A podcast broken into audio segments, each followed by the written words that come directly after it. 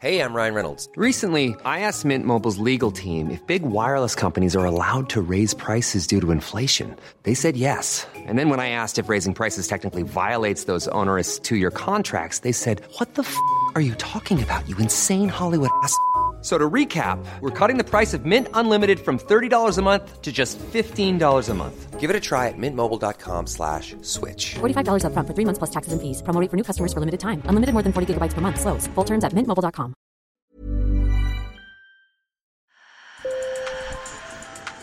Bonjour. Hello. Hola. Marhaba bikoum. Sur le fil. Le podcast d'actu de l'AFP. Des nouvelles choisies pour vous sur notre fil info. La Chine se rouvre et semble vouloir oublier le Covid. Les chefs d'État se succèdent à Pékin et cette semaine, c'est au tour d'Emmanuel Macron en compagnie de la présidente de la Commission européenne, Ursula von der Leyen.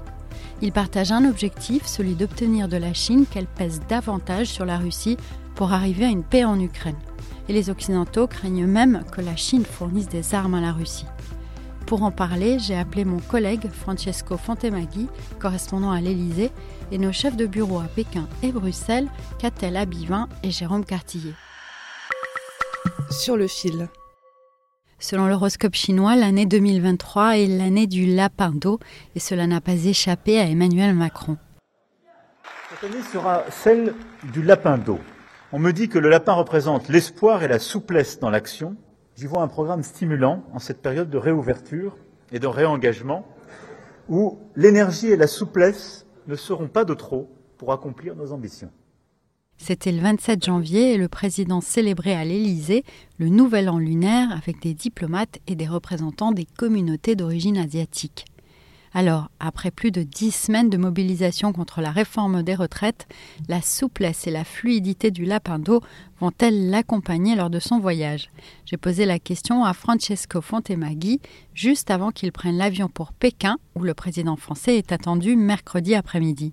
Ça tombe plutôt bien pour Macron qui euh, a sûrement besoin d'une respiration, vu que cette semaine, dans le cadre de la tentative de sortir de cette crise des retraites, a été euh, fixée pour que ce soit euh, la Première ministre Elisabeth Borne qui enchaîne les rendez-vous avec les forces syndicales et les forces politiques. Ça tombe plutôt mal aussi parce qu'on lui reproche souvent sur la scène nationale justement de, de d'être un peu absent, de ne pas s'impliquer assez, de, de, se concentrer beaucoup sur l'international. Donc voilà, c'est à double tranchant. Un grand dîner d'État est prévu jeudi soir à Pékin, qui démarrera alors qu'en France, les manifestants commenceront à battre le pavé pour leur onzième journée de mobilisation. Un des objectifs affichés depuis des mois par Macron est de profiter de ces heures ensemble pour tenter d'amener la Chine à peser davantage sur la Russie. La Chine peut jouer à nos côtés, j'en suis convaincu, un rôle de médiation plus important dans les prochains mois pour éviter en particulier une reprise des offensives encore plus forte sur le plan terrestre.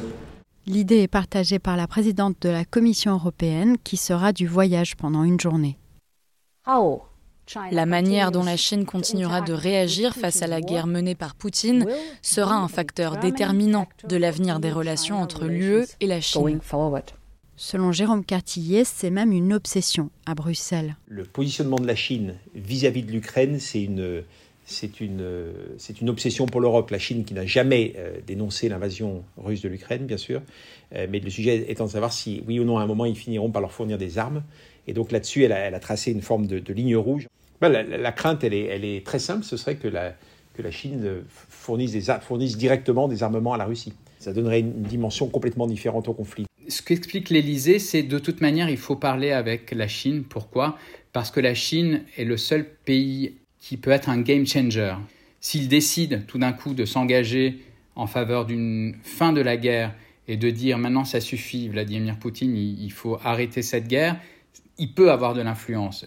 De la même manière, s'il décide de franchir le pas et d'aider militairement la Russie en lui fournissant des armes, il peut faire aussi la différence dans le sens de la Russie et dans le sens d'une défaite de l'Ukraine. Le voyage arrive cependant à peine deux semaines après une visite d'État en grande pompe de Xi Jinping à son homologue russe, sa première visite de cette importance depuis la réouverture de la Chine.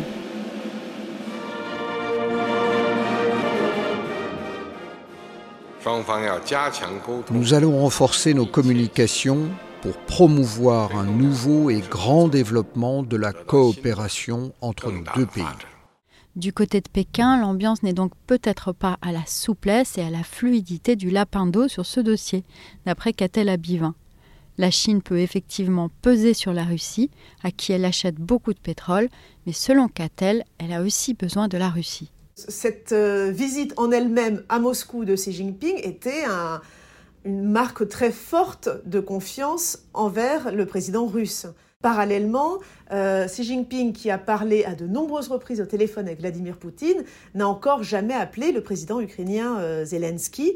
On a l'impression que la Chine a surtout envie d'éviter que euh, la Russie soit dans une position de, faiblesse.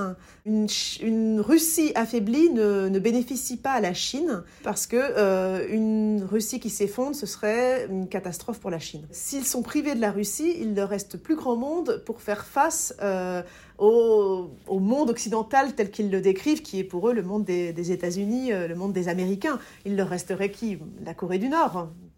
Alors, quelle chance a l'Europe d'infléchir sa position? En fait, l'UE garde des leviers sur la Chine et inversement.